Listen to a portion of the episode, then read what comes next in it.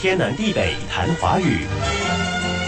哇，你竟然迟到！你向来很准时的。别提了，我邻居知道我在这儿上班后，就一直打我主意，希望我送他孩子上学。我拒绝了好几次。为什么拒绝？反正顺路嘛。那个少年人什么样儿，我还不知道吗？每天早上都听到他妈妈喊他，要他快一点儿。别人再送会比较注意吧。是的话，我就不会迟到了。前一天晚上已经跟他说几点必须在门口等，时间到了还不见人影。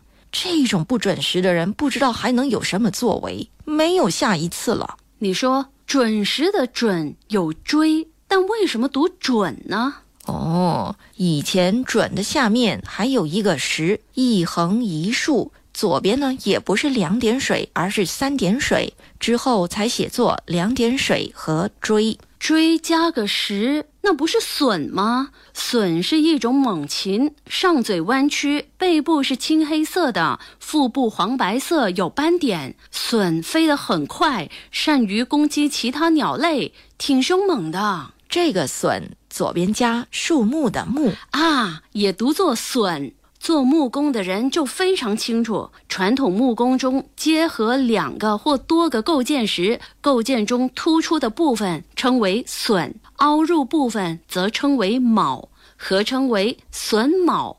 榫和卯结合，木和木之间也就牢固地接到一起了。懂得不少啊！我爸会打简单的家具，以前我家吃饭坐的椅子还是我爸做的呢，款式设计一般般，胜在做工牢固。懂得做的人做起来不觉得难，对他们而言不过是拼拼凑凑而已。对。要我爸拿起针线缝衣服，他会不知所措，觉得那么细的东西要怎么抓在手里？他反而佩服我妈能做那么难的事。哎，难也有追，为什么读作难？追在难字中不是声旁，而是形旁，紧才是声旁。紧不是又吗？那是简化以后的写法。以前左边是锦木锦花锦，右边的偏旁追是行旁，那么南是鸟。是的，南的本意和鸟有关，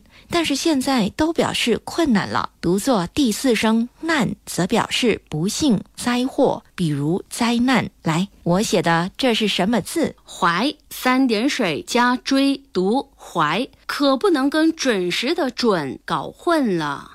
天南地北谈华语。以上内容由李林撰稿，李林和谢佳丽播讲。节目重温可以浏览 iFM 官方脸书 facebook.com/aifm.malaysia，或浏览 YouTube 频道搜索“天南地北谈华语”。你也可以通过 RTM Play 应用程序点击右下方 Podcast 按键，重听“天南地北谈华语”。